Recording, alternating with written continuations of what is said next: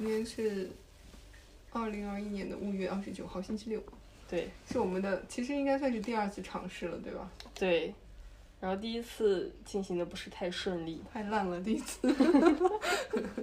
说完以后，觉得自己都不知道在说什么。对，而且第一次我发现我有很多就是知识点，因为我读的这几篇的话，算是一个有一篇甚至是一个比较学术的一个论文的这样一个形式，然后我发现我很多知识点都记混了。然后就是对自己，突然就发现原原来我们这么自负。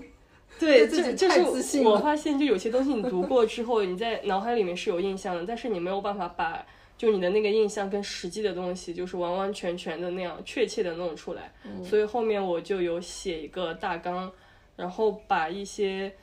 应该准确记住的一些知识点写下来了吧。嗯，所以现在可以讲了是吗？不会有误了吗？还是会有误的吧？希望不要误导大家。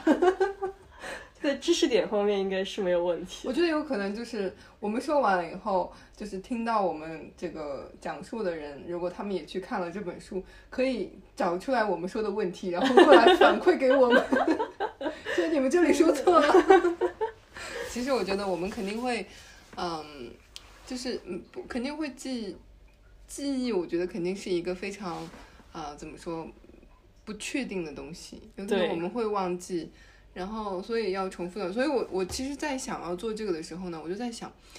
呃，我今天想要讲的这个人，嗯，如果我们今天是第一期嘛，对，就是我们希望不要到来哦，最后一期希望不会到来，但是我觉得最后一期肯定会到来。我就想在最后一期的时候呢，我再通读一遍这个人的书，然后我再做最后一期，对会有不一样的感觉。对，会不会就是在再回到这个第一期，再重听这个第一期的时候，我那个时候会有一个什么样的成长，或者什么样的？哦，就有那种感觉，对，因为我选的这个人是在二零二一年，对我来说，我我读的第一本书就是他，二零二一年，哦，然后到现在读了四本书，他的四本书，对，他的四本书，所以所以你读的这一个作者到底是谁呢？给我们揭秘一下吗？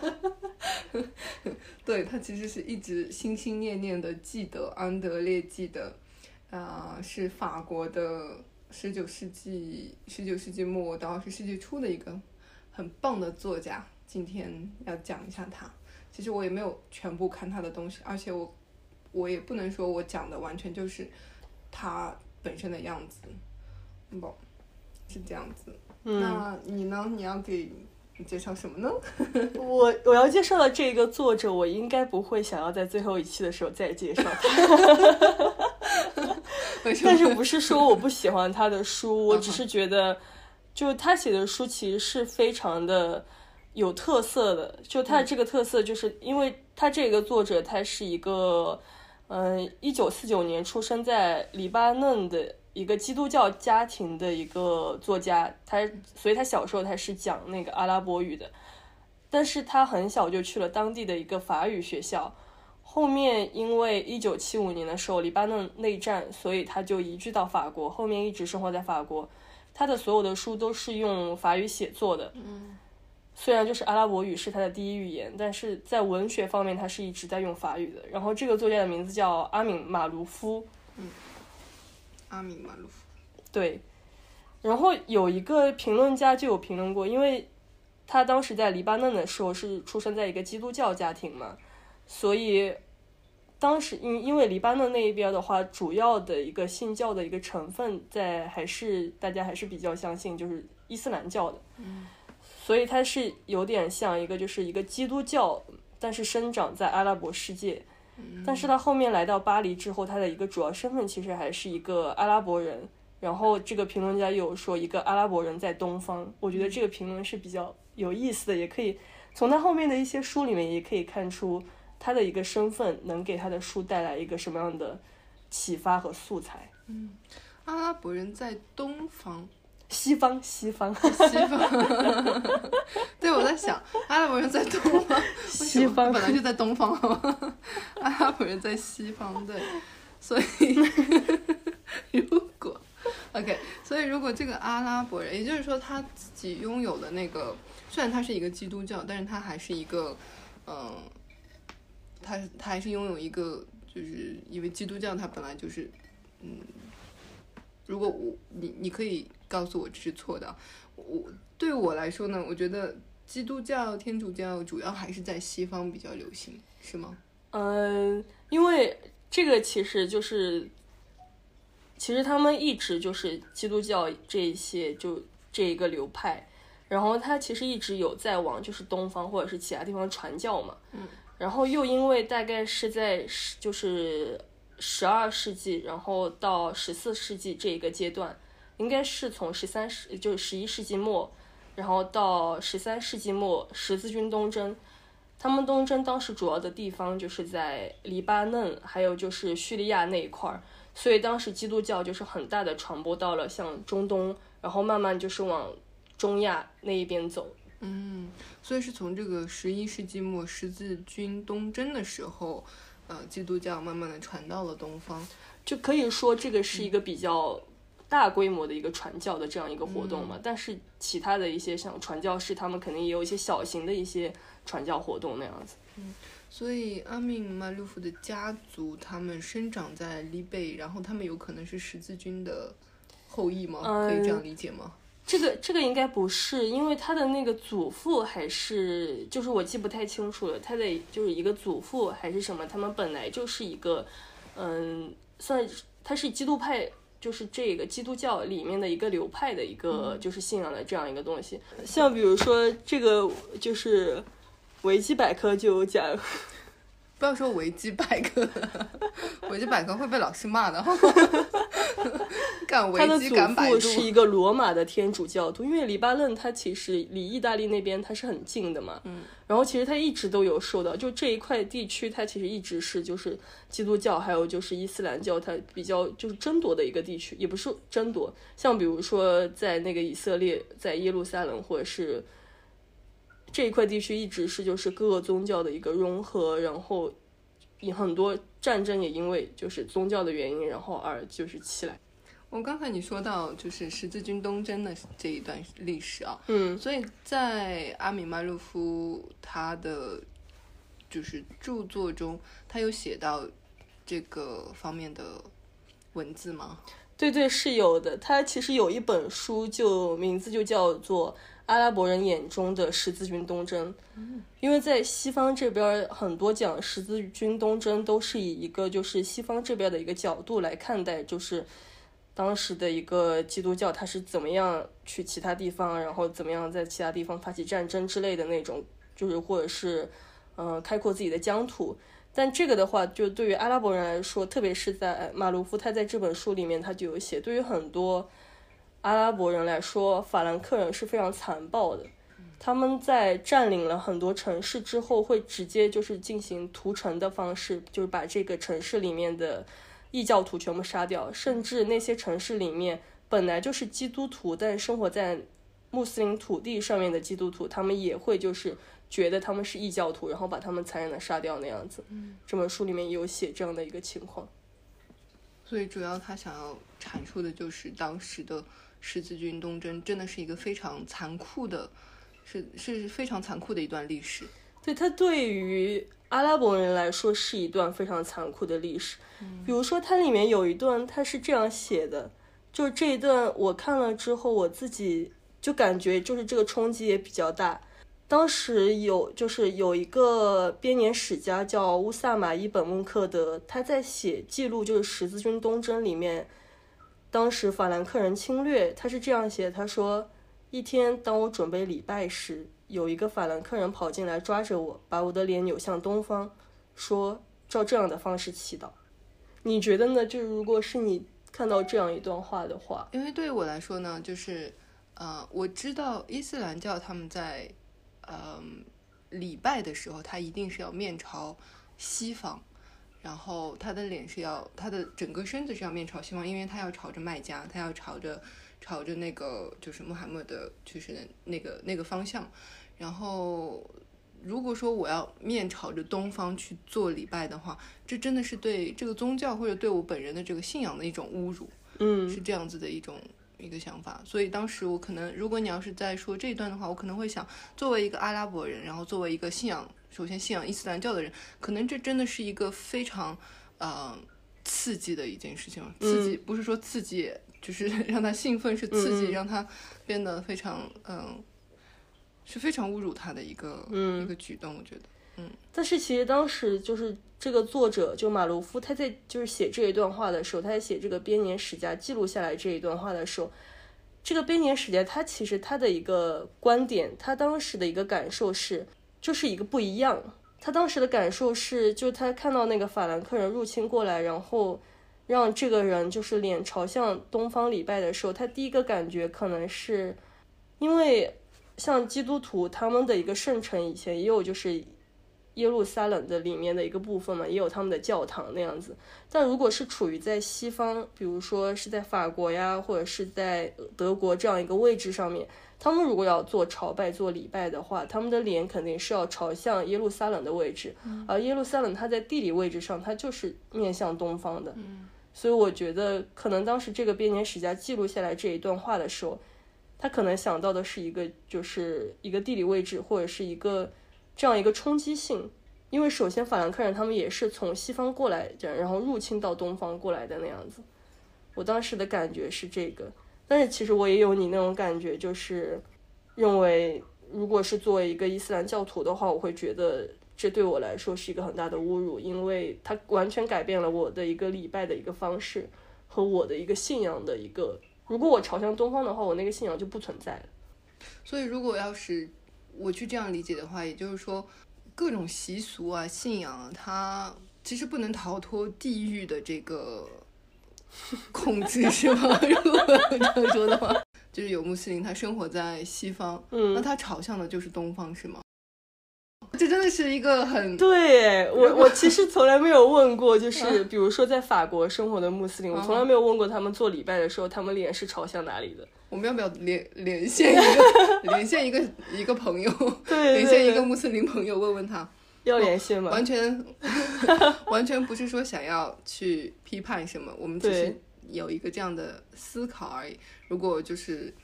嗯，也我们也很希望得到这种，我我是真的很希望得到一个我希望下下下一次我们可以去问一下我们的那个同学，对，可以可以。就问一下他，如果他是做礼拜的话，他是怎么样做？对，有可能是我们太太狭隘，我们的对我们的想法太狭隘，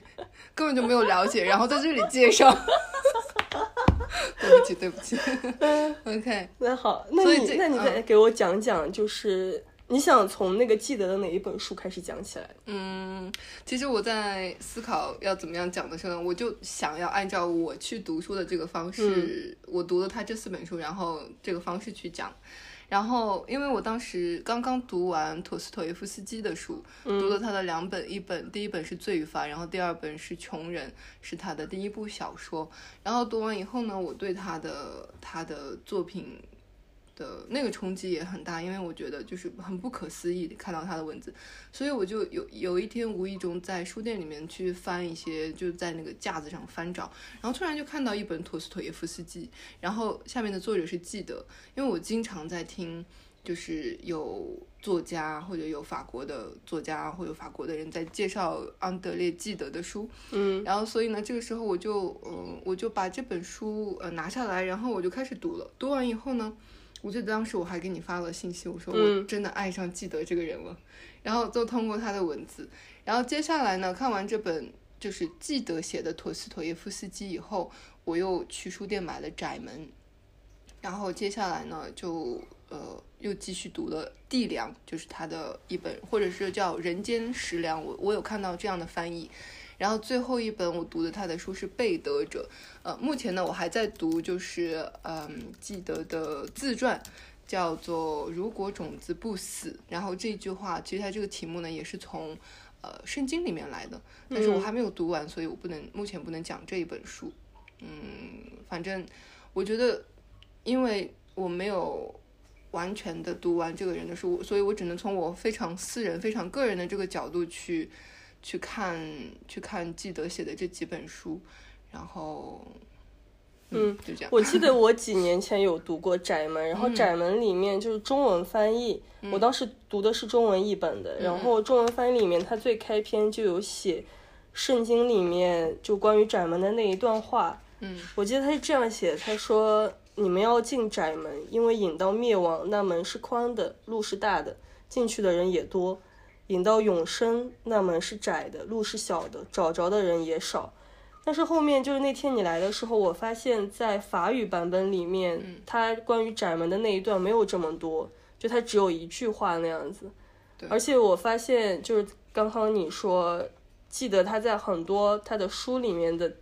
引用，就是最开篇的引用，他都会引用圣经里面的话。对，你觉得他对他是一个基督徒吗？记得他，他是一个基督徒，而且他是一个 Protestant 是什么？新教徒，对，是新教徒，对。但这个关于这个呢，呃，就是我是在他的自传里面呢有读到，因为他在家里的时候，他的爸爸妈妈其实是不一样的教派，然后就是因为他那个时候年纪还太小，然后所以他的爸爸妈妈，我觉得做的这一点真的非常的符合这个西方，然后嗯，就是上层阶层的这个家庭的一种教育方式，就是他们不会给孩子，呃。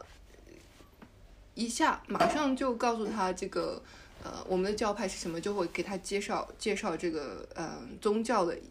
让他接受宗教的意识，并没有，他也去参加，嗯，就是那个弥撒，但是呢，他自己并不是，就算就到十差不多十五岁之前，他都不知道自己是到底哪一个教派，直到他有一天他的爸爸去世，然后他要跟他的妈妈搬家以后。他搬到了另外一个学校，那里的学生呢是完全是不是新教，应该不是新教。如果我有我，因为这本书我还没有看完，所以我不敢乱讲，然后，然后，对，在学术严谨，对我很一定要严谨，我要我要对读者负责，好吗？我我负什么责？然后，所以就是在在读到这个时候，他就说就。只有到那个时候，然后大家问他，你是哎，你是新教还是另外某一个教？然后那个时候呢，他在自己的脑中才会才突然形成了一个，哎，原来我们有不一样的教派，那我一直到底信的是什么？哦，原来是这样。就刚才你有说过的那一段话呢，就是就是那个窄门的那一句话，其实在这本书的开篇，它引用的是圣经的第十三章中的一句话。然后它其实很简单，用法语说是 “efforcez-vous d'entrer par la porte étroite”，其实就是说你们要你们要进窄门，就很简单一句。我觉得可能是因为在翻译的时候呢，因为中国人或者亚洲人，我们在读中文书的时候，我们并没有这个基督教的，对我们其实是没有窄门这个概念的。对我们没有，我们不知道圣经中到底有什么。可能对于一个西方人来说。就窄门这个东西，它就是一个意象。对。但是对于一个中国读者来说，我们没有窄门这个意象，所以我们没有办法理，就理解到窄门是什么意思。嗯。所以他就把那一段，就是圣经里面的那一段，全部都抄下来了。对，我觉得有可能是这样子的，因为我读的时候，其实我读的也是中文的，我没有完全读，就是法语版的。嗯。所以在看到这句话的时候，我是读完中文了以后，我又翻，我又买来法语版的，又看了看了一下。嗯是这样子的，对。如果要是介绍一下记得是谁的话呢？嗯，记得他是十九世纪末，是一八六九年十一月二十二日出生在巴黎。巴黎有一条大街叫 Medicis，然后他就出生在巴黎。嗯，然后他也是在巴黎去世的。然后就是在最后的这个二十五年间，他他生活最后的这个。二十五年的时间里面呢，他都住在一个巴黎七区的一间公寓，嗯，七区是很很高大上的一个公寓，嗯，很高大上的一个一片地方了。其实，所以你只要看到有有谁住在七区，可能大家就觉得哦，这个人经经济条件肯定很不错。对，在他二十五年间，他都是在这，然后在这一段时间，他也创作了很多很多作品。然后刚才像我说的，他十一岁的时候，爸爸因病去世，然后和母亲当时就非常困难，有一度很困难。然后他在那个自传中还记录了他和他的母亲搬家的情场景。然后当时他他们借住在舅舅家里面，但是舅舅家呢又表现得非常奢华豪华，就是那种就是有很很多礼节呀。然后他的妈妈非常的。不不习惯当时，因为他他们家庭的教育呢，就是就是总是让记得非常的谦逊，一定要谦逊谦卑。对他们不是喜不是很喜欢去显示自己的家产这样子。所以其实记得他是一个就是出生在巴黎，然后去世在巴黎，然后一直住在巴黎的这样一个人。对，所以他的生活里面就没有那种一个外来文化对他的一个冲突那样子嘛。因为像我读的这个作家，他是出生在黎巴嫩，然后他来到法国，然后他一直是用法语来写作的，他也没有用自己的母语阿拉伯语来写作，就有可能就是法语对他来说就是一个双语，也不一定就像我们现在。是那种第二语言嘛，但对他来说有可能也是母语，但是他是在用另外一个语言写作。就像这种现象，就如果是我的话，我觉得我就没有办法用一个第二语言来写作。我觉得我感觉我只能用我的母语来写作，就用母语才能够说出我自己的一个非常细微的一些很小的一些情感。如果用法语的话，我感觉我就没有办法描述出来。对的确是，记得他是一生都在用。都在用法语创作，而且他的文字，而且我知道，就是他曾经说，在他的枕边书都是法语书，都是福楼拜的书。比如说，他真的很很热爱法国的，嗯，应该是法语文字。嗯，然后，但是呢，他并不是一个关在巴黎的人，他他会他做很多旅行，他他一生中虽然他一直生活在巴黎，但是他从他的旅行从来没有断过，就算是他结了婚，他刚一结婚，他的母亲去世，一九一八九五年，他的母亲去世以后呢，他就和他自己的表妹呃马德琳结婚，结婚了以后呢，他们两个人就去了，就去旅行了，就去了非洲。哦，他所以他去过非洲是吗？他去了北非，去了中非，然后还有意大利等等很多国家，然后他一一生他就不断的在旅行，然后去创作他的。创作他的小说，我觉得他是，而且他还之后呢，最后他还去了俄罗斯，去了俄国，然后去看了，去看了当时怎么怎么样的一个，就是他接受了另外的，因为他当时其实已已经是一个一个很负负盛名的一个作家，所以有很多地方都很欢迎他，他就过去，然后受到了很好的接待，然后之后呢，但是他回来可能对，呃，我。记得不太清楚，但是他对俄国看看到了俄国，因为他当时非常热爱俄国的文学，但是他到了那个地方以后，突然对这个地方感觉到非常的失望。哦，对你上次好像跟我说过，他有写过他当时去去俄国的一些观察到的一些现象，是吗？对。可能不是我说的吧？真的吗？我记得是你跟我讲的。好吧，我不记得我有说。然后就是他还是是是记得这个人，然后他去了俄国，然后观察到了一些，就是他被当当地的一些官方的一些人接待嘛。啊，对。然后他看到了一些现象那样子，然后他发现这个东西很多都是伪装出来的，还是什么？对对，应该是对，但反正他我知道他是回来以后他很。他很失望，但是我还没有读他的书，因为在你看，从一呃一八九一年开始，一直到一九三九年，他的日记，他最后的日记播出，呃，就是发表以后呢，这这期间他都没有停止过创作，他一直都没有停止过创作，呃，就像在啊一八九一年到九二年的时候呢，他写了很多短篇的文章，呃，然后然后他就开始去旅行，他就去。非洲、北非、中中非、中中部、非洲中部，然后还有意大利。然后呢，嗯，到一九一八九七年的时候，其实他年纪也也不大，很小。然后在这个时候呢，他写出来了那本《地梁》，就是《地梁》是我要今天我也要想要介绍。但《地梁》这本书真的很难去一句话或者是用用几分钟的时间去介绍。嗯。然后之后在零二年的时候，一九零二年写了《被德者》，一九零九年《窄门》。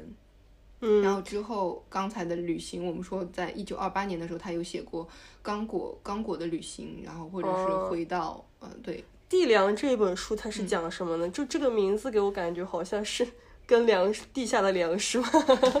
没错，其实就是这样理解。刚才是吗？因为你不是在讲那个阿米马鲁夫他所写的那本，所他写的都是关于伊斯兰教对的书，然后。正好呢，这本《地梁》这本书的开篇啊，他用了一一句，就是呃，《古兰经》伊斯兰叫《古兰经》上的书，呃，《古兰经》上的一句话，他说用法语说是 “Voici les fruits dont nous nous sommes nourris sur la terre”，地上的粮食就是我们的果实。其实你你所看到的地上的地上的这些食物，就是就是我们的粮食。这是《古兰经》上的一句话。其实我觉得是不是？应该就是说要接地气，然后 脚踏实地，是不是有这种感觉？因为因为我在读记得的时候，我发现他是一个很全能的人。其实他不仅是对圣经很熟悉，他对古兰经也非常的非常的熟悉。是吗？对，然后他对阿拉伯的波斯的古波斯的文学也很熟悉，嗯，他都会不停的引用这些嗯，就是以前的作家的一些一些话啊什么的来去完成他的作品。如果要是让我讲记记得的这本《地梁》的话，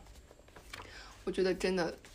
我讲不出来，你讲不出来，为什么呢？因为实在是很难去很难去总结他这一本，很难去总结他这一本书，或者说让我介绍啊，他到底讲了什么？那我觉得他应该讲的就是爱，他就是讲的是爱，教你怎么去爱，怎么去放开自己。就这样，那也许我会说错，我发现我真的很担心我会说错的，我在不停的很担心中担心中，然后不用担心。对，嗯，所以其实，其实伊斯兰教和基督教里面也有很多就是很类似的一些观点。嗯，像比如说基督教里面的耶稣，耶稣他其实也是伊斯兰教里面的烈圣之一。就是如果是阿拉伯语的话，就是称尔撒或者是伊撒。嗯，他和阿丹、努哈、伊布拉辛、穆萨和穆罕默德都是为安拉的六大使者，就在《古兰经》里面这样说。然后伊斯兰认为安拉是独一的神，尔撒是安拉的仆人和使者，是人而不是神。嗯，所以就是你会发现这两个宗教其实也有很多类似的一些地方。对，嗯，我觉得凡凡是我知道的，就是我读过的这些作家，他们没有没有人没有读过，呃我用两个反语啊，就嗯没有人没有读过，就是圣经，不管是新呃就是那个新约还是旧约两个，然后还有还有古兰经，他们都读过。就算你知道吗，拿破仑。他在去那个埃及的时候，嗯他的行李箱里面拿的书都是《古兰经》。哦，是吗？对对对，因为埃及那个地方，它一直也是一个就是伊斯兰教的一个非常大的一个根据地吧。嗯，对对对，所以呢，我觉得可能因为这个基督教，呃，这个伊斯兰教，还有另外一个犹太教这三大教派，都是最早的，可能是跟人类的这个渊源有非常直接的联系，所以所以大家才想要那么那么想要去了解，嗯、是不是在寻找人的源头呢？题外话啊，对对对，他因为他们都是就是都是单神教，他们都信奉一个单一的神对对那样子嘛，没错，嗯就从这个开始。但这个地方我也不是特别了解。嗯，对，对。那如果像你那本书里面，我不知道，呃，你刚才说你有看到那个看了是十字军东征，对对对，还有还有这本书是一本论文集吧，有点类似于，因为马卢夫他在就是就是阿拉伯人眼中的十字军东征里面有引用很多关于就是西方这边的一些学者他们对于十字军东征的一些看法，然后用阿拉伯人的眼光来看。其实我今天主要想讲的不是这一本书，是另外一本叫《撒马尔罕》。嗯，撒马尔罕是位于就是今天的乌兹别克斯坦里面的一个第二大的一个城市。撒马尔罕这本书的话，讲的是寻找诗人，一个诗人叫奥马尔卡亚姆，他的诗集《鲁拜集》的一个故事。然后《鲁拜集》里面的鲁拜是波斯的一个四行诗体，它非常短，每一首都是只有四行。然后第一句、第二句、第四句是押韵，然后第三句不押韵。卡亚姆他出生在一零四八年，然后他是在一一三一年去世的。他是一个生活在十一到十二世纪的波斯和中亚，因为他的这一生，他也有很多的一些迁徙啊，然后旅程这样子。而书的第一个部分讲的就是卡亚姆生活的那一个时代，他不仅是一个诗人，他也是一个天文学家和数学家。然后那个时代的波斯和阿拉伯世界都非常相信占星术，所以他就很受当时的苏丹，苏丹就是国王的意思，苏丹的欢迎。他用他的天文学知识，就是在宫廷里面也赢得了一个比较大的一个地位吧。然后他的诗里面也有很多描写酒的部分，比如说他会写：“主啊，你打碎了我的酒壶，断绝了我的享乐之路。将猩红的酒泼洒在地，恕我无礼。难道你也醉得一塌糊涂？哇，这很有意思哎。对，我还知道有一个波斯诗人哈菲兹，他也是也意义上的一种信仰伊斯兰教的人嘛。嗯，然后他在他的诗集里面也写了很多酒，但嗯，我据我所知，反正在酒、烟酒还这些在伊斯兰教里面是完全禁止的。对对，所以这个，嗯，他们，但是他们那一个时代的诗人，就是如果在戒律比较宽松，他们其实也有一些派别嘛。嗯。然后，如果是在戒律比较宽松的一些派别里面的话，其实饮酒是一个写诗的一种方式。嗯。然后，但是有一些就是戒律比较严格的教派的话，他们就会觉得饮酒是完全错误的一个行为，就会把人引入歧途啊之类的那种。然后像他写的这个诗《鲁拜集》，就是在他死之后，在卡亚姆死之后，流传到了他的好友哈桑萨巴赫的手里。就哈桑萨巴赫也是一个非常传奇的人物。这个传奇的人物是因为他出生是在一个什叶派家庭，然后这本书里面他出生的年代，那个时候什叶派在阿拉伯世界是占主导地位的。后来他成年的时候，什叶派就已经没落了，然后。所以就是什叶派当时就他成年的那个时期是被逊尼派打压的一个时期，然后他因为在塞尔柱帝体帝国的一个宫廷里面没有得到自己想要的一个权利，所以他就远走埃及。然后当时的埃及是法蒂玛王朝，法蒂玛王朝是信奉什叶派里面的阿斯玛一派。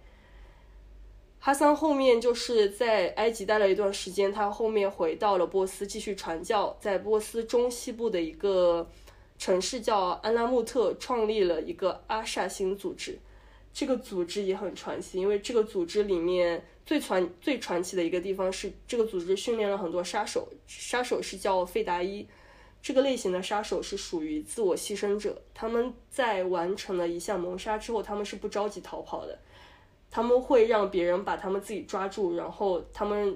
就是被别人杀掉或者是自杀。他们认为这个方式才是表达他们对真主的爱，就是这一个自杀任务或者是这一个谋杀任务才算是完成了。谋杀是要在他自杀之后才算完成的，就这一个任务的话。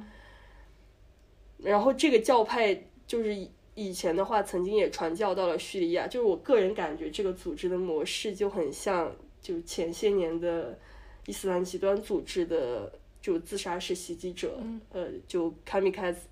就那一个模式有一点点像，我不知道会不会是当时的一个教派影响的一个原因。嗯，但这个教派它后面有一段时间它是消失了的，它只是就是被记录下来那样子。所以《三马尔汗》这本书里面，他传达的其实还是爱啊，是 对，只不过是对真主的爱。然后，然后后面后面因为那个蒙古就是侵略了中亚，所以就是这本鲁拜集的手稿就遗失了。然后这本书的就是，呃，《撒马尔罕》这本书第二部分时间就放在了十九世纪末二十世纪初，讲述的是一个中间名叫卡亚姆的美国年轻人，他来到东方，这里的东方就是指中东和中亚这个地方，寻找鲁拜吉的故事。结果这本诗集的手稿在泰坦尼克号的船上沉没了。哇！然后你刚才说这本书讲的是爱，其实这本书的两个部分它都有讲两段爱情。第一本是讲卡亚姆和他的情人，他的情人是当时在塞尔柱帝国的宫廷里面，也是当一个女诗人的那样一个角色。然后他们两个第一次就是第一次见面，他们夜里面偷偷幽会，偷偷幽会。当时是情人已经在那个房间里面等着卡亚姆了，然后卡亚姆走进去，然后他什么东西都看不见，然后他就问他的情人，他说：“你还戴着面纱吗？”然后他的情人说。我唯一的面纱就是夜色。哇，太浪漫了！这真的，她也是一个女诗人，是吗？对对对，但但那个女诗人她是一个比较呃喜欢权力的一个女诗人，嗯，所以她就一直在宫廷里面。但是卡亚姆她本人她是不喜欢权力，然后也不喜欢那些宫廷的争斗，她就只是想写诗。她后面在宫廷里面工作，也是因为她觉得那个苏丹能够帮助她在天文学上面有一定的建树，因为苏丹就答应她。帮他建一个天文学台嘛，嗯，所以他就留在了宫廷里面。那他一直都在写自己的创作，自己的这个鲁拜集这一本诗集。然后第二段的话讲的是这个美国人他和一个波斯公主的一个爱情故事。嗯，然后也是因为这个波斯公主，所以这个美国人他才找到了这本鲁拜集，因为是这个波斯公主帮他找到的。然后后来这个波斯公主就说跟他，因为跟他一起回到美国，然后他们去做泰坦尼克号，结果这个船沉没了嘛，然后鲁拜吉消失之后，这个波斯公主也消失了。哦，所以这本书其实是通过鲁拜吉，然后为一个引子，然后贯穿整本书这样子。像一条线一样，大家都在围绕着这个鲁拜吉，但是大家又有各自的生活，生对对对对，真的是很浪漫的一本书。突然，虽然你讲到那个呃 杀人的那个组织，但我觉得，因为你当因为当时你有讲到，他说，就算这个他这个组织呢，他也是因为要表现出他对真主的爱这个部对分。但我觉得这种这种如何去表达这个爱啊，这个真的是一个。很多很多作家会想要去探讨的一个问题。对，其实像很多波斯的一些诗人，十一世纪、十二世纪的诗人，他们表达的这个爱，其实并不仅仅是男女之间的这个爱情，就对真主的这个爱，这个无限的、这个最广的这个爱，才是他们想要表达的诗的一个主题那样子。他们在诗里面会直接说真主啊，怎么怎么样，就会让你很有一个很直观的一个感觉那样。对，当你说到这个，就是伊斯兰教拥有伊斯兰教信仰的这些人，他们的表达对真主的爱时候，这让我就是一下想到记得的窄门中，他是完完全全在在表达就是对上帝的爱。嗯，然后，因为这本书里的主人公呢是艾丽莎和热洛姆，嗯然后这两个人呢，我觉得他们两个人相互都是非常非常相爱的。可是艾丽莎呢，她是一个对上帝、对他自己的这个信仰有极度的一种热爱，然后他一直都想要去表下、表达或者是传达给上帝他他的他对上帝的爱。然后最后呢，就是以很心痛的一种自杀的方式去表达，因为他自己觉得，他自己觉得就是。呃，他应该把他热爱的东西、最好的东西要献给上帝，然后这个呢才是真正的爱对他，所以他最后没有答应跟热洛姆在一起，而是选择离开这个世界的这样一种很心痛的方式。然后我觉得关于文学作品当中，就是关于这种爱情的悲剧啊，除了这一本《窄门》窄门以外呢，最最让我痴迷的还有又又觉得很不可思议的那种青春爱恋。还有，除了就是《罗密欧与朱丽叶》，啊，还有就是这个《少年维特少年维特的》，烦对，《少年维特的烦恼》。我觉得这三本书啊，他们都是在讲这种关于青春的爱情的悲剧，但但是呢，又是一种非常纯净的，既纯净又热烈，反而又又很隐晦的，然后最后又导致了很非常悲伤的这样一段就是爱情，嗯、而且最后呢，都是以生命的。结束而结束的爱情，好像就是他最对于这些年轻人来说，对于对于这些就是真的是啊、呃以爱情，他们在以爱情，他们觉得爱情就是人生的嗯。这样一种。那你这对样说，我想起一个搞笑的是，卢米 在 《让我们来谈谈我们的灵魂》里面，他有这样说：“他说，爱说这世界是鸡蛋，你是小鸡。啊，所以所以我们都是它里面在爱里面的是吧？”对，然后它里面说还说，祷告是一只蛋，要把里面完全的无助孵化出来。所以所以祷告哇，原来原来祷告就是表达爱的一种方式吗？所以大家都要都要都要祷告，因为在这本书里面，艾丽莎就不停的在祷告。她的前一半部分是热洛姆在在回忆他们这个在讲述这一段事情。的他们发生的一些啊、呃，他和艾丽莎之间发生的事情，还有和另外其他的家人啊朋友发生的一些故事。然后后半部分呢，就是他在收到了艾丽莎就是自杀以后，他手他得到了艾丽莎的日记，然后他把艾丽莎的日记全部都、呃就是写出来，嗯是这样这样的一个这样一个。然后当时我看完这本书，我就觉得很很压抑，我就在想为什么。就是为什，么他我记得你当时跟我说，为什么他们不能在一起呢？对啊，我就觉得很纳闷。我觉得既然两个人相爱，对，然后而且爱的那么真切，为什么不要在一起，而选择了离开？嗯然后但是最后我可能，我觉得我突然好像找到，就是找到他想他想要说的一句话。这段话呢是艾丽莎，她说：“对，其实其实，在这一段这本书里面，就是关于这个最后他解答我的呀，有这样一段话，我可以给给你读一下。好，他说，就是是艾丽莎和这个热洛姆的一段对话。他说，对，其实他这本书啊，就是每次好像我感觉都给我们有一种预言的那种感觉，就是让我非常想要马上跳到最后一页去。就是想看一下结局是什么样子。哦，就是他会在写的时候给你一种悬念那样。对，没错，我我就很真的很想，但是我又忍住不要不要马上就翻到最后一页。比如说，我先读一下他写的这一页。好，他说：“夏天的流逝如此纯净温润，那些悄悄流走的时光，我现在几乎没有任何印象，唯一记得的只有读书和谈心。我做了个伤心的梦。假期接近尾声，一天早上，艾丽莎对我这样说。”梦见我活着，你却死了。不，我没有看见你死去，只知道你死了这回事儿，太可怕了，根本不可能。所以我觉得你只是不在我身边罢了。虽然我们分开了，我觉得还是有办法重逢的。为了再见到你，我绞尽脑汁，在拼尽全力的时候，一下醒过来了。今天早上，我仍受到这个梦的影响，仿佛在继续做梦。我还我还是觉得跟你分开了，而且会跟你分开很久很久。他压低声音继续道：“我会和你分开一辈子，必须倾尽一生，付出极大的努力。为什么？为了重聚，每个人都要付出极大的努努力。”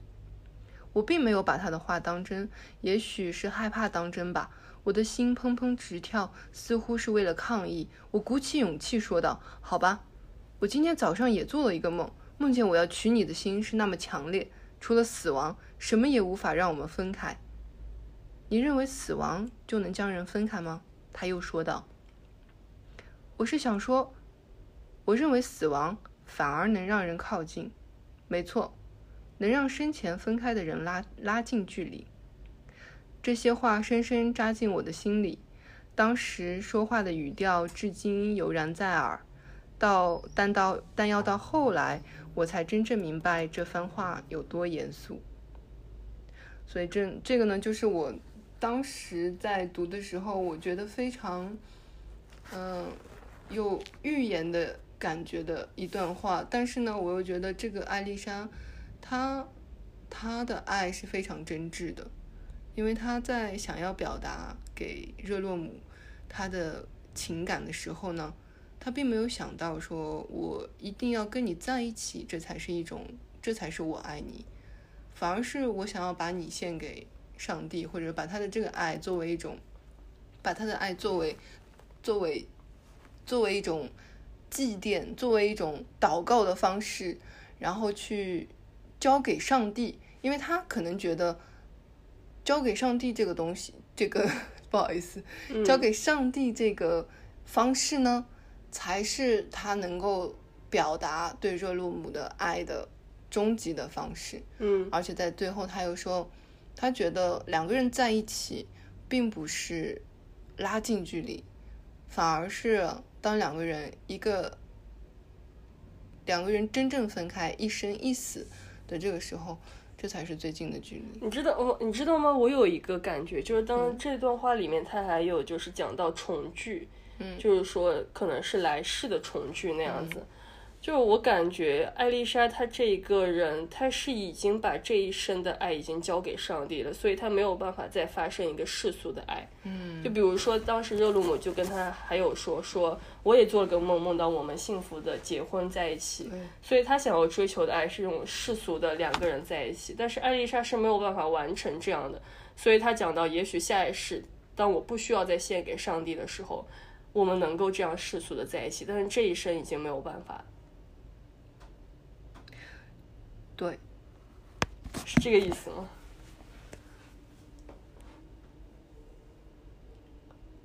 因为这个会让我想到，嗯，就是你没有办法去跟一个把自己献给宗教的人谈世俗的爱，嗯。就你你你也会就是想，就比如说我们都会想像那个热鲁姆一样，如果我们没有很强烈的宗教信仰的话，我们会觉得，既然你爱我，我爱你，为什么我们不能在一起？可是这个爱里面已经有第三个人，那个第三个人，而且他是一个神，嗯，是你没有办法去超越的，你没有办法跨越的这样一个无形的一个墙，无形的一个障碍。也许热洛姆才是第三者，是不是？对，因为在整部书里面，他们就一直在不停的讲述艾丽莎，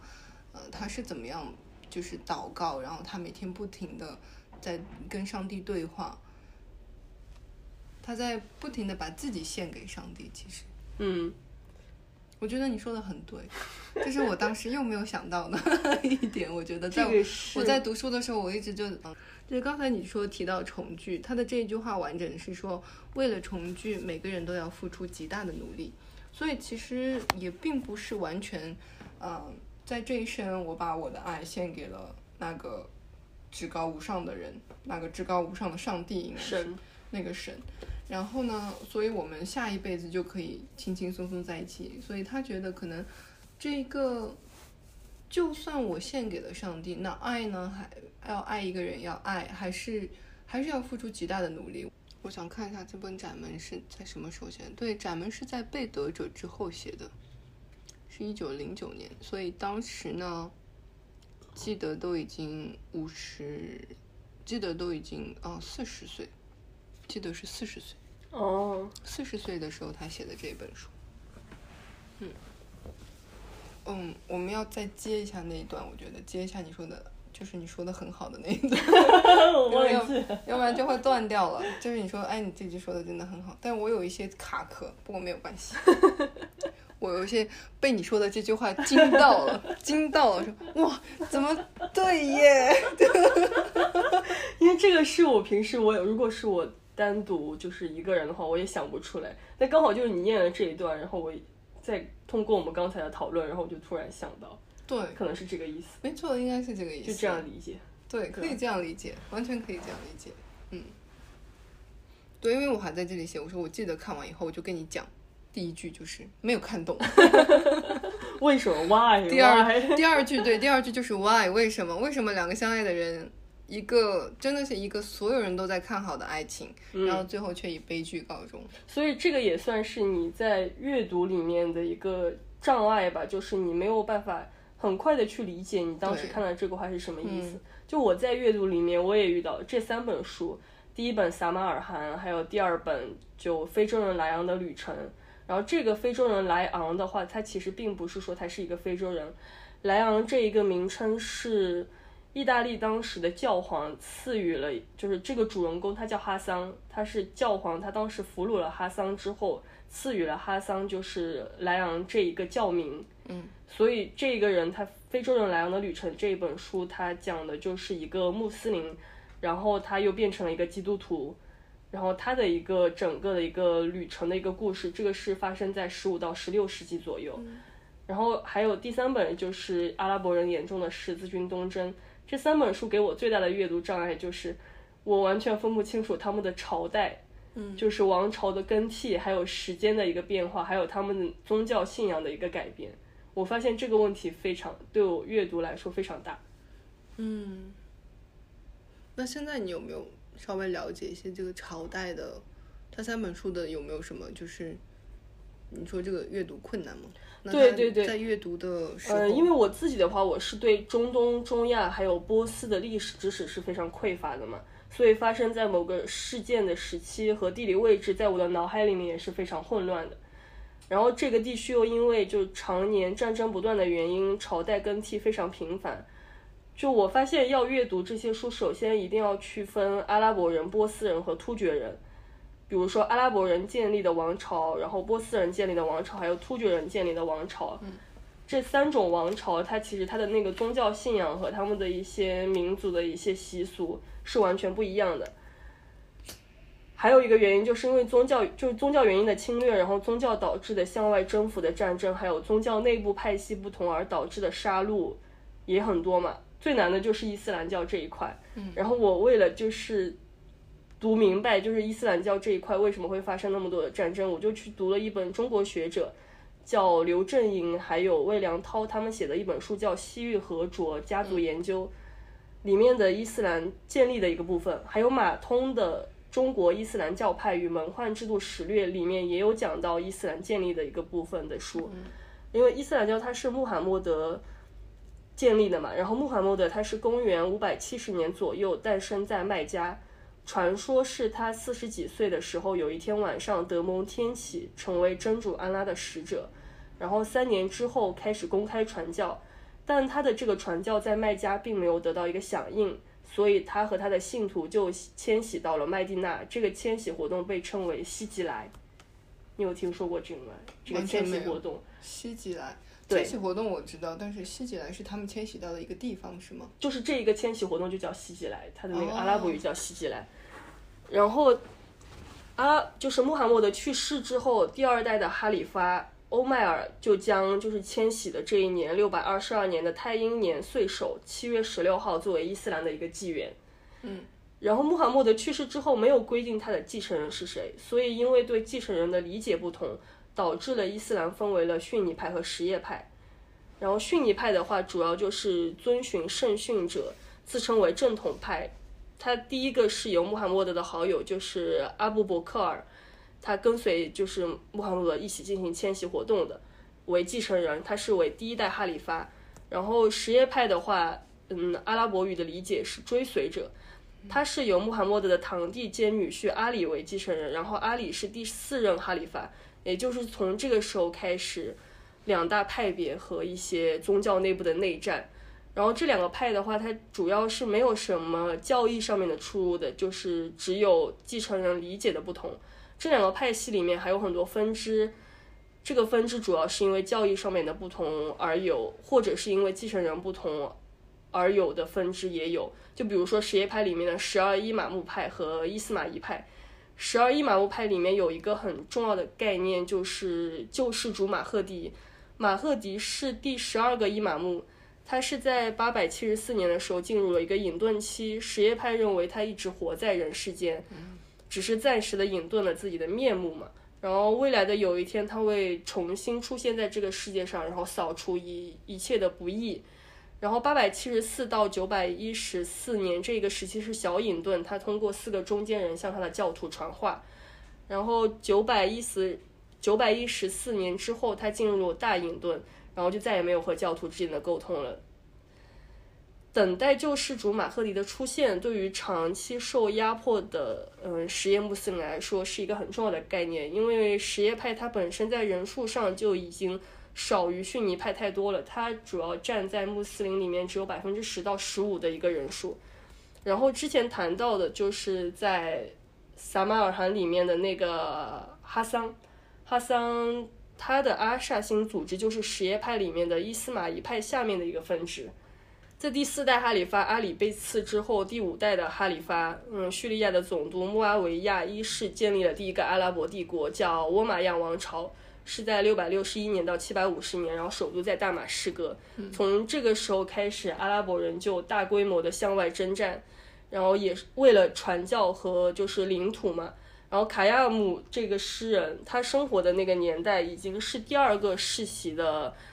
哈里发朝，第二个世袭的阿拉伯帝国。然后这个是叫阿拔斯王朝，是在七百五十年到一千两百五十八年，然后首都是在巴格达。后面这个王朝是被蒙古人成吉思汗的孙子序列兀西征就是灭掉了。然后在阿拉伯人向东征服的时候，呃，伊斯兰传到了波斯中亚的领土。就所以，我们从这里也可以看到伊斯兰力量就是从西到东的一个过程。不管是第一个阿拉伯帝国还是第二个阿拉伯帝国，就是从首都的大马士革到巴格达，也可以看到它的那个，嗯，它的一个首都还有它的一个权力在向东迁的一个过程嘛。然后这里的中亚，我理解是当时突厥人的领土。比如说我们现在说的中亚，在地理上可能是五个斯坦国家。但当时的中亚领土，什么斯坦国家？斯坦国家就是乌兹别克斯坦、哈萨克斯坦、塔吉克斯坦。为什么叫斯坦国家？因为他们最后都是什么什么斯坦嘛。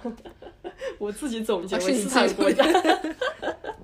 好，这样也比较容易记。对，呃，但是当时的中亚的话，领土就更加广阔，而且没有明显的一个疆域的区别。然后现在我们中国的新疆，其实当时也是中亚里面的一个部分。当然，新疆的。历史也很复杂，所以其实这段时间大概经历，我看从刚开始的那个，你刚才有说的那一位隐遁起来的马赫迪是吗？对马赫迪的隐遁，一直到一直到这个这个他们东征到被蒙古人成吉思汗的子孙消灭掉，这个大概经历了好像差不多有二二百四四五百年是吗？是有几百年的，因为像就是它被灭掉的时候，大概是十三世纪的下半叶。嗯，然后他们刚刚开始建立他们这个阿拉伯帝国的话，是在六百多年，就是公元六百多年，所以这个是一个很漫长的一个过程。然后这个过程，伊斯兰教它其实是一直在传教的，他们通过就是向外征服，就是扩张领土的方式一直在传教。然后这个时期，也就是在中东、中亚还有波斯那边也发生了很大的一些王朝的更替呀、然后因为宗教的原因的杀戮啊，也有很多。嗯，而这个给我的一个感觉就是这一块地区因为连年征战嘛，首先是一个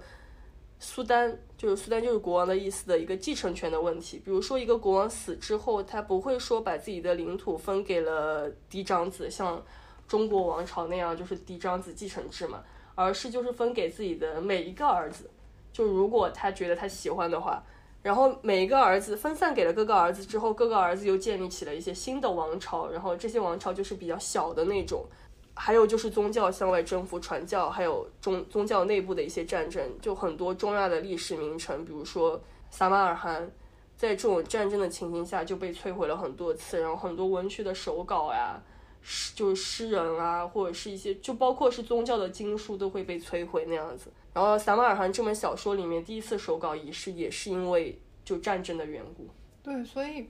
所以我一直在思考的一个问题就是为什么？我一直也在看一些，就算到现在看，为什么只有在阿拉伯国家信仰伊斯兰教，尤其是信仰伊斯兰教的国家里呢，他们有很多征战。当然，如果刨去这种。如果从历史的角度去看，就像你刚才说的这本书里面的话，原来他们是没有一个主心骨，没有没有一个主要的人去继承，而是分散。当分散了以后，把这个权力分散了以后，就会形成不不同的小的权利。嗯，然后这些权利呢，又因为当你拥有一些权利的时候，你可能会想要得到更多的、更大的、更多的领土那样对，更多的领土，所以他们又开始征战，因为他们并不想要好友好的。就我看历史，就从你说的这个，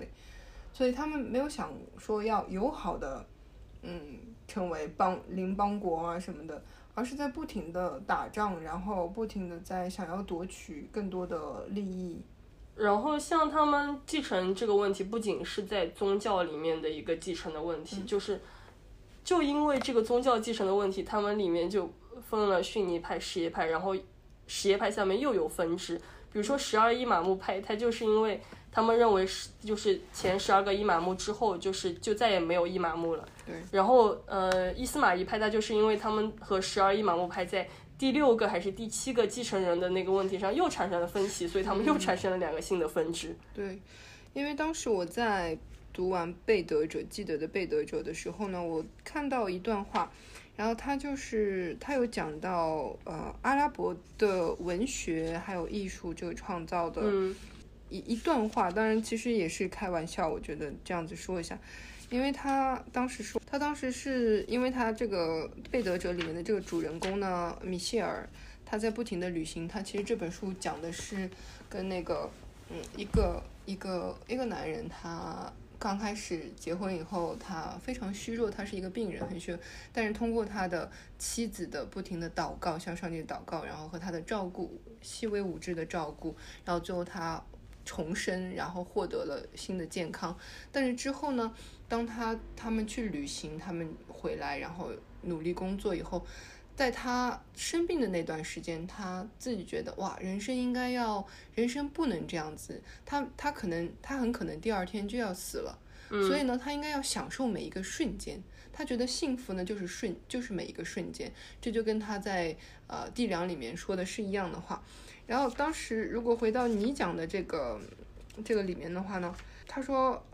阿拉伯民族有一点就值得赞叹。他们看到自己的艺术，歌唱它，却一天天毁掉它，根本不把它固定下来，不把它化作化为作品，传之千秋万代。所以我觉得，阿拉伯其实在最早的时候，他们是有很多的精华，他们的诗人、对对对他们的他们的作家、他们的诗人、他们的文化、他们的音乐，对还有他们的对天文的知识啊，或者是各种各样的知识，他们其实是非常天才的一个民族。对对，然后其实，在伊斯兰教盛行的就是阿拉伯世界嘛，然后波斯和中亚，在那个时期，它其实有很多的文学和诗人，就是马卢夫，他作为一个基督徒在东方，或者是阿拉伯人在西方的这样一个身份，就也是他创作的一个源泉。嗯，然后还有就给我的一个感受是，在就是伊斯兰 phobia 的现今的一个西方嘛，有这样一个作者，就是写出。这样几本就是算是也不算是歌颂，但是算是就展现阿拉伯世界之美的这种书，也可能会让大家对伊斯兰或者是阿拉伯有一个新的认识。当然，这个有可能也不是作者他的一个目的，只是说他写的这个书造成了一个结果嘛。然后还有就是，比如说像阿拉伯人眼中的十字军东征。这个时期在十一世纪末到十三世纪末，他们眼中的十字军是非常的残暴和血腥的，因为法兰克人他们为了夺取叙利亚的领土，在侵占了一些城市之后都会屠城，就是因为宗教信仰的不同嘛，他们就会把穆斯林赶尽杀绝，或者在穆斯林土地上生活的基督徒也会被认为是异教徒。但是在非洲人莱昂的旅程这本书里面，这本书放在了十五到十六世纪末。就莱昂的话，就像我刚才也讲了，就是教皇在俘虏了他之后，并没有就是把他杀掉，而是让他去学习基督教的一些知识，或者是通过，因为莱昂这个人他本身也是一个阅历丰富的一个一个人，他是一个商人，所以他也经历了阿拉伯的很多一些就是变迁，他也就是了解到了阿拉伯很多的一些文学或者艺术这样之类的，然后教皇通过他像是一个眼睛，然后看到了阿拉伯世界的美，所以。就军队和知识分子，他们对待异教徒或者是俘虏的态度，就是完全是截然不同的。如果是作为一个军队的话，他们去看到异教徒，或者是他们看到了跟他们不一样的人，他们首先想到的是把这个人除掉。但是如果是知识分子的话，他们会想要说，我们用更包容的态度去接纳这两个东西的不同，然后吸收两个里面就各自好的一个地方。不是所有的学者吧？对，只是有一些知识分子他们就会这样，但是如果是军队的话，他们绝对就不会说想要这样子。嗯，可能会有一些偏差，因为当我看有一些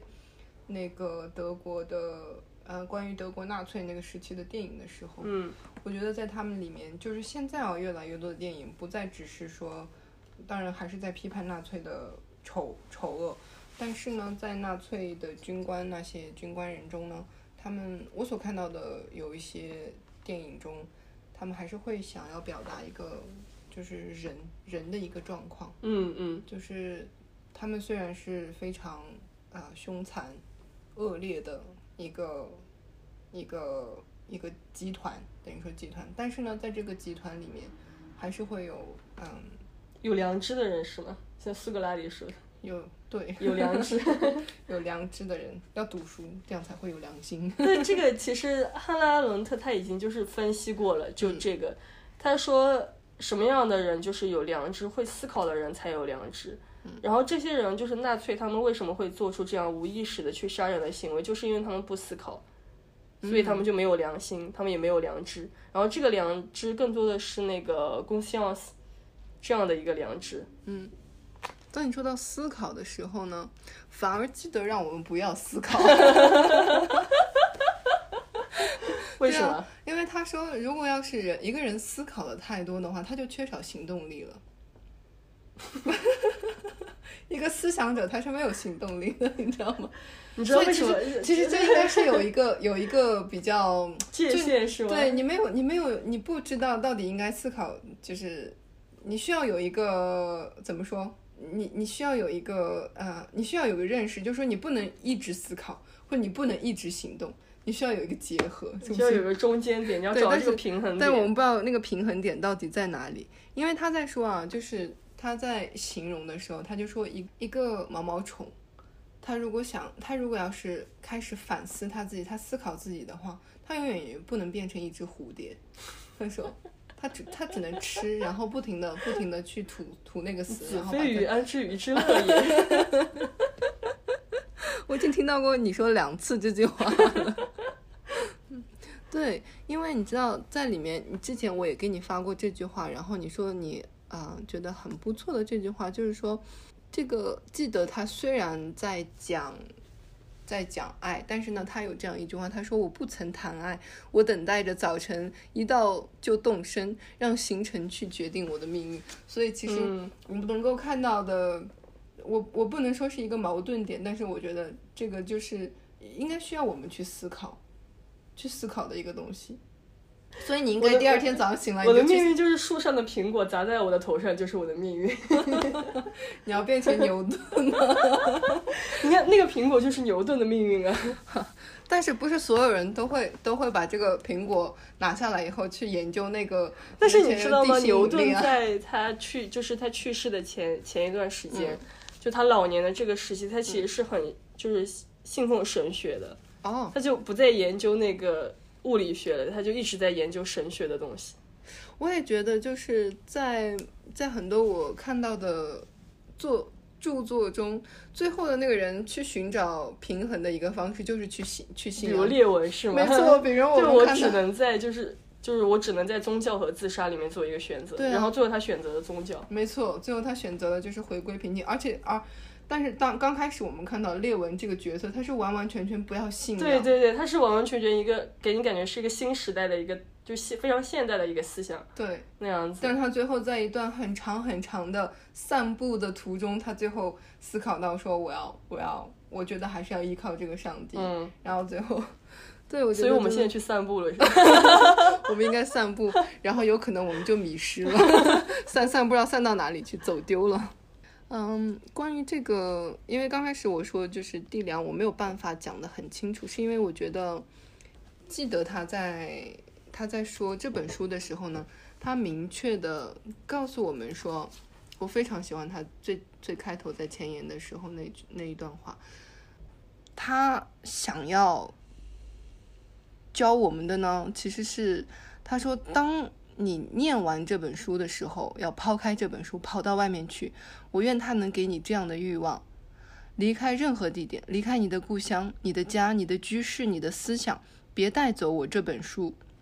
如果我自己是美美纳尔克，这个美纳尔克呢，其实就是呃，就是记得给他这本书的名字，他特别喜欢起名字。嗯，然后他说，嗯，如果我如果我自己是美纳尔克，我将握住你的右手，引导着你，而你的左手并不知道。出城稍远，我把你的右手也放开了，而我对你说忘怀我。就我觉得他的目的呢，就是他的目的就是愿这书能教我们对自己比对他，就是这本书感兴趣，而对自己有爱的一切呢，又比对我们自己更感兴趣。所以他其实想让想要带我们去看到更远的地方，而不要只局限在自己的这个周围范围内。原来我写在这里，完全找不到。我就记得我有看到你写这一段。对，其实这段话就是在他的前言里的段落嘛，然后完完全就是让我刚像刚才我们就是不约而同想到列文的那个，对想到安娜卡列尼娜里的列文那句话，我在这里也有写到，其实我就想，就是在我去年年底，我们都是去年年底差不多读完安娜卡列尼娜对，这本书十二月份的时候。对，然后呢，我当时写完看完这本书以后，我在那个日记本上我有记下来一句话，我说我自己好像顿悟一点，然后又从而又离解放又进一步。我也不知道自己在解放什么，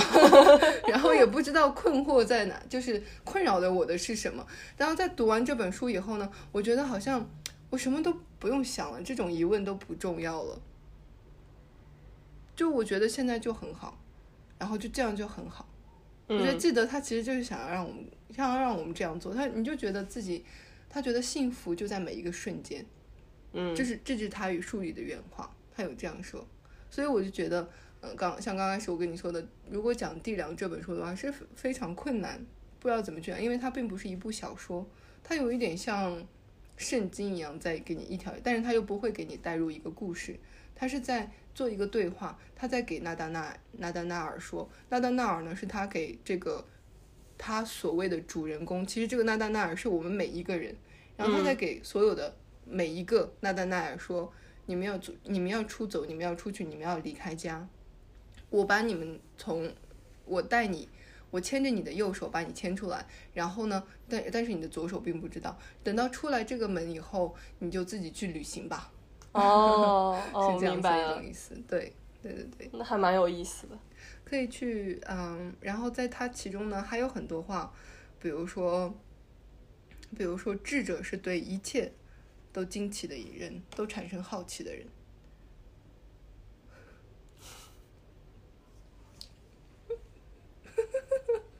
我觉得我们两个人可以一直笑下去。我们好像没有，你好像没有什么，我们好像没有介绍自己。可以在最后介绍一下。对我们可以做一个结，你你有你结束，你有结束吗？你的这个，我差不多了，我基本上你有说完了。对。哦其实这三本书的话，我今天讲的这三本马卢夫的书，它在就是已经有中文出版了。嗯，就是撒马尔罕、非洲人莱昂的旅程、阿拉伯人眼中的十字军东征，这三本都已经有中文出版。然后我现在在第读第四本法语的《Le Rocher de Daniels》，然后我还没有读完这第四本书。这是什么意思？大概？呃，《Le Rocher de Daniels》它讲的是，就这本书我还没有读，但是 Daniels 就是一个石头的一个名字。嗯，那 Rocher 就是石头的意思嘛？所以是 Daniels 石对石头。，Daniels 之石。嗯，对，嗯，这个翻译你是找的同一个作家，同一个翻译家的吗？还是因为这本书它出版的很新，好像是中文是一八年出版的，所以它其实到目前它只有一个译者，哦，只有一个就只有一个版本。对，因为我在看这个这个记得的时候，因为它有不同的很多不同的版本，新的也有。嗯，在我在读这个记得的书，因为记得的书已经出来很久，然后它有不同的译者，然后现在公认的木心也说要读盛邓华的书。盛邓华呢，他是浙江人，然后他在啊一九一二一九一二年他出生，然后到一九七零年他去世。他和那个记得是一个是很好的朋友关系，他经常还跟记得聊天啊，我觉得好羡慕他。然后他翻译的，我我读的，嗯，我读的《地梁》就是他翻译的，但是《窄门》呢是另外一位呃译者，所以我想再去读一下这个申邓华老师的书，呃，因为我记得我忘记是哪一个版本，有一句话，记得有一句话用法语说是。呃，巴拉三巴西没 l'amour，就是不要。的盛邓华老师说的翻译呢是不要同情，要爱。而在其他的地方呢，我有看到他翻译的是不要明智，要爱。所以在翻译上面，我觉得也也需要做一个很好的选择，才能真正的理解，才能真正的理解这个作者的意思。对对对，对，这个盛邓华译者他还翻译了很多其他法国作家的书，比如说莫泊桑的，还有还有一些呃法国作家他写书写的呃传记，有福楼拜的福楼拜传记、斯汤达传记，比如说季良的呢，他有翻译很多，嗯，比如说地良、伪币制造者等等，然后他还有自己的一一个一本专著是记得研究。哦，嗯，所以我觉得下一次读完记得，我觉得可以去读一下这本研究，应该会有更多的收获吧。那蛮有意思的。对，然后最后我想总结一下记得的话，呃，总结一下不是记得，是总结一下。OK，我重新开始。最后啊、然后最后我想总结一下我今天的这几本书的话，我我认为记得给我的感觉是，他是一个很温柔的人，然后又不失个性，他很像老师，又很像一个大哥一样，而且是一位非常爱流浪的大哥。在那个不是有很多在很多家族中总是有这样的一个一种人嘛，就是他们总你总听到别人在谈论他，但是你却又不常见到这个这一个人。然后大家说起他的时候总是唉声叹气，唉，然后呢，但是却又以他为荣。然后如果大家一旦见到他回来了，又都围着他，然后这个这个大哥呢，他也很喜欢跟小孩子玩耍，然后总是给小孩子们讲一些自己爱流浪的故事啊，去流浪的故事啊，然后鼓励这些孩子，鼓励孩子们，鼓励我们努力学习，然后走出去，能告诉我们这个世界很美好，我们自己也很美好。他的生活呢，又是那种非常清苦，但是却又闪闪发光的。然后等他离开我们了，又他又去旅行了，他又去旅行了以后呢，又会觉得他他所给我们带来的又还还是像一团火焰一样那样子燃你在烧着。说你吗？谢谢啊。他还是会像一团火焰一样燃烧着小孩子们的那种内心。然啊，后最后我觉得他又像一个启明星一样，反正是对于我来说，二零二一年我是以他开始的，然后我希望我的这一生有他的书，不要放那么豪言壮语。非常矫情了，但是非已经够了，受够了这种，我想要天，去过看。我为什么变成这种人？开玩笑，开玩笑。对，反正他就是一个大哥，嗯，我要跟着大哥走。大哥说什么？就做什么？对，好，那那我们这一期也就差不多这样结束了。对，我觉得还挺有意思的。对，我也觉得蛮有意思的，就是我觉得这一次比上一次做的好很多。至少知道自己应该讲什么，而不是说要讲什么，只是知道自己应该讲什么。对，上一次我感觉我们就是像没有头的苍蝇一样，就想到什么就说什么，但是没有一个思路在里面。嗯，我觉得这些作家还是值得我们给他们一个思路的。对对对，太值得了。这样，所以我们是谁呢？对，好，嗯，我们是就谢谢呃，谢谢阿星今天来跟我聊关于记得的故事，我也我也蛮开心的了解到一些记得的东西，有点官方是不是？对非常官方，不要啦，我们就是阿星和高飞，对文学很热爱，然后想要做一期这样的节目试一试看，完了以后慢慢走下去吧。每一期我们都会想要介绍一个我们各自读的作家，然后可能我们之间嗯不会明确下一期要读要做谁，只是就是我们最近在就跟着我们的一个生活的一个节奏、阅读的一个节奏走吧。对没错，然后也我们也不知道是不是每每个星期都要做一期，完全没因为这个阅读量还是比较比较大，对就如果没有一个非常空闲的一个时间，一个星期读三本书、四本书还是会比较困难。嗯如果是小时候的话就可以，如果是小时候每天读一本书都是没有问题。对，现在我们老了已经，其实这三本书我是在三天就读完。了，然后但是是因为我当时那三天确实很空闲，然后又因为我读了撒马尔罕之后，我真的对这本书挺感兴趣的，嗯。又刚好是我在做就是关于中东还有就是中亚这一边的一个历史嘛，嗯。所以我觉得对我去后面去阅读一些学术的一些专著的话很有帮助，因为至少有些地名或者是一些国家的名字，嗯。嗯，那个时候应该不不能叫国家，就朝代的名字我已经听说过了，然后会有一种熟悉的感觉。对。我也对这个十字军十字军东征这段历史有了了解，现在 其实，其实撒马尔罕里面还有一个比较有趣的知识点，是他当时有讲，就是波斯的那个塔尔琴，嗯，然后波斯的那个塔尔琴，它是一种弹拨乐器，我们不是要结束了？就最后一个有趣知识点嘛。然后这个塔尔琴，然后比如说像杜塔尔、萨塔尔，然后杜塔尔这个都在波斯语里面是二的意思，所以杜塔尔的意思就是双弦的一个弹拨乐器。然后像萨塔尔的萨，它是在波斯语里面是三的意思，所以最开始萨塔尔它是一个三弦的一个弹拨乐器，但是后面因为就是改革嘛，改成了四弦。然后这个跟维吾尔的一个传统乐器杜塔尔萨塔尔，它也是叫杜塔尔萨塔尔嘛，所以就很像。然后像维语里面就可以感觉到维语里面可能也有受到波斯语的一些影响，或者是维维维吾尔族的这个传统乐器可能也是有受到波斯的乐器的影响。嗯，很有趣，就音乐。对，从词源上面来看，这个这个乐器的一个起源。所以其实这本书它涵盖的不仅仅是战争，它整个是历史里面对它历史里面的一个就是一个很大的一个历史，但是给了你一个历史里面的一个角落。嗯，历史里面的角落，我觉得蛮有意思的。嗯这个总结，这样，所以我还是希望如果有时反正，今年就是还是要多读书，没错，一定要多读书。就每一期可能我们对自己说的话就是，接下来还是要多读书。